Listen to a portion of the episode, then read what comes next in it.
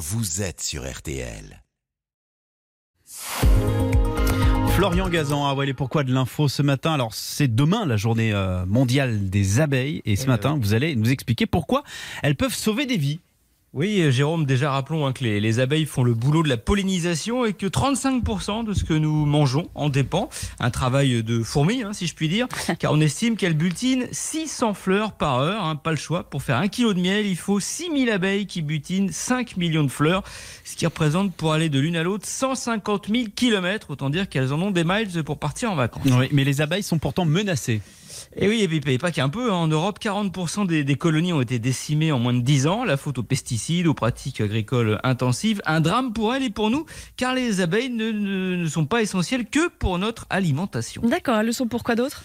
Eh ben oui, quand je dis qu'elles peuvent sauver des, des- des vies, euh, Marina, en réalité, elles le font déjà, car on utilise leur odorat surdéveloppé. Bon, alors je précise, le nez chez l'abeille, ce sont ses antennes qui lui servent aussi à toucher.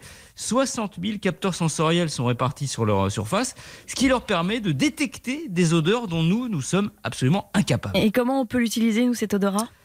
Eh bien, euh, l'abeille est du genre euh, docile, figurez-vous, et assez facile à conditionner, ce qui- ce qu'on a fait en Croatie pour leur apprendre à détecter les mines antipersonnelles qui tuent 800 personnes par mois. Je rappelle notamment en ce moment bah, en Ukraine, car l'abeille est capable de sentir un explosif enfoui sous la terre. Alors, comment on fait? Eh ben alors pour les conditionner, c'est simple. On a nourri des abeilles avec un mélange de sucre et de faibles doses de TNT. Après avoir arrêté de les nourrir, on les a lâchées dans une zone avec des appâts au TNT. Et là, eh ben les abeilles ont foncé dessus. L'avantage, c'est que c'est moins cher de dresser des abeilles qu'un chien renifleur. Et surtout, ça va plus vite. Il faut 4 jours en moyenne. Et en plus, une abeille dressée transmet son savoir à d'autres abeilles sans qu'on ait besoin d'intervenir. Et ce super pouvoir des abeilles, du coup, ben, on l'utilise aussi dans plein d'autres secteurs. Lesquelles par exemple? Bah, aux États-Unis, Jérôme, on forme des abeilles à détecter des agents pathogènes lâchés lors d'éventuelles attaques chimiques terroristes. On a aussi découvert que les abeilles sont capables de renifler et donc de détecter certains types de cancers. Mieux, leur venin, des études sont menées actuellement, serait très efficace pour détruire des cellules cancéreuses du sein. Voilà pourquoi, si on veut sauver des vies, bah, il faut sauver les abeilles et Dardar.